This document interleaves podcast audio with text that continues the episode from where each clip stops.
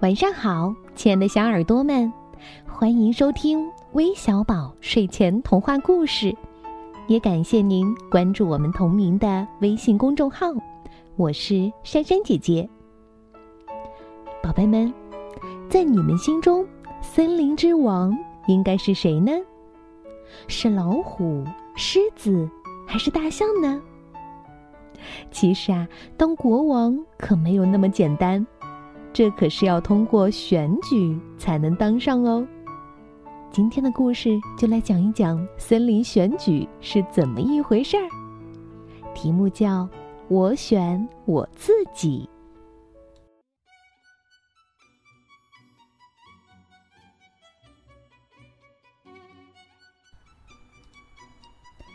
动物王国每隔四年会选举一次国王。狮子最喜欢选举了，因为大家总是把票投给他。当他站在小山上问：“你们谁选我呀？”所有的动物都会大声叫道：“哦，我们都选你！”然后大家便举起啤酒和香肠，尽情的狂欢。不过这一次的情况却有点不同了。一场选举如果不能有别的选择，那有什么意思呢？一只小灰老鼠跑过来说：“你需要一个竞争对手，要不然选举就没有意义了嘛。”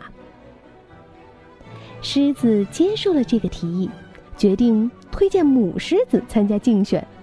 并让人照他的样子画了一张宣传海报。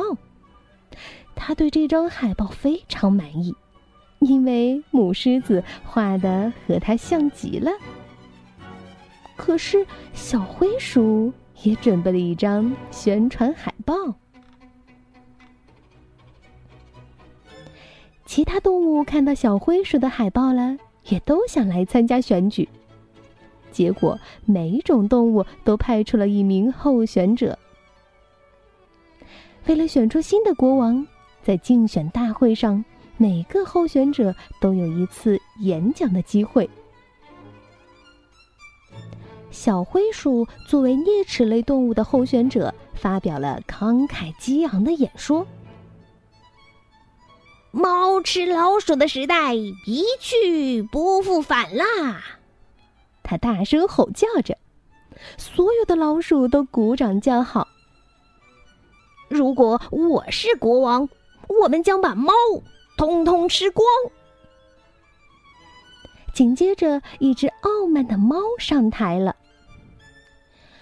如果我当了国王，老鼠将成为我们的主食。早餐是老鼠，中餐是老鼠。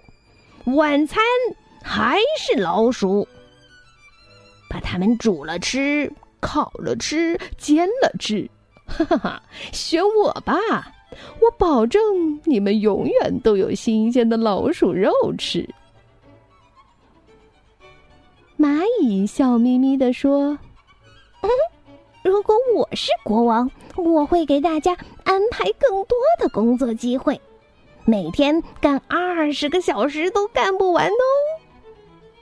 说完，他四脚朝天，还做了一个胜利的手势。羊毛出在羊身上，你们的羊毛属于你自己。绵羊用尽全力声明说：“如果我是国王，我们只为自己织毛衣。”鲤鱼也有一个好点子，它在水下咕噜咕噜的说：“在干旱季节，动物们可以从水库里得到充足的水。”可是没人能听懂他的话，大家还以为他在水里瞎吐泡泡呢。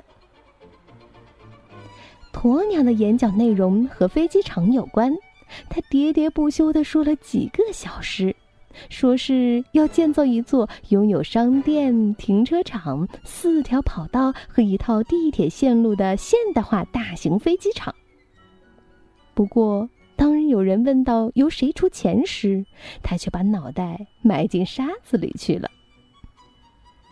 狼狗非常通情达理，他主张所有的事情和所有的动物都要讲究秩序，还建议大家都在脖子上拴根皮带。公牛费迪公布了一个好消息，他会为动物们建造一个免费的乐园，在那里有吃的，有穿的，还可以一起唱歌，大家永远都要相亲相爱。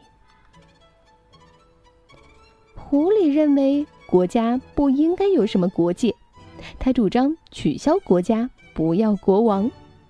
他一边说着，一边朝鹅眨了眨眼睛。演讲结束后，投票开始了。表决是以不记名的方式进行的，因为谁都不想让别人知道自己选了谁。到了晚上。鼹鼠宣布了选举结果，狮子得了零票，其他候选者每位得到一票，另有一票弃权。就这样，狮子落选了。他是唯一没有选自己的动物，他伤心的离开了会场，决定去找新的支持者。狮子过去的臣民听到消息都很高兴，因为。大家都有了属于自己的国王。新的国王们立刻开始兑现他们的诺言。狐狸把鹅追得满世界跑，猫想吃老鼠，老鼠又反过来围攻猫。绵羊竭力保护自己的羊毛，公牛努力的维持着和平，狼狗要往鲤鱼身上拴绳子。鸵鸟又把头埋进了沙子，却一下子撞到了鼹鼠，因为鼹鼠总是在地下到处打洞洞。两个星期过去了，动物们不再遵守任何法律，大家想干什么就干什么，动物世界被闹得乱七八糟，变成了一个既危险又可怕的国度。狮子坐在一座高山上，看着眼前的一切，不停的摇头。突然，那只小灰鼠跳到他面前，问道：“嗯，我们现在该怎么办呢？”狮子扭过头说：“我呢？”小灰鼠叹了口气：“唉，实在太混乱了。哦，尊敬的老国王，您快想想办法吧。”狮子把小灰鼠抱到怀里，慢悠悠的走下山，来到动物们面前。老国王深深的叹了一口气，然后大吼一声。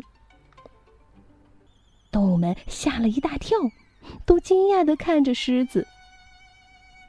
这时候，他们个个都打得精疲力尽，根本就没兴趣当什么国王了。这次选举只有一个候选者参加，结果当然就非常简单啦。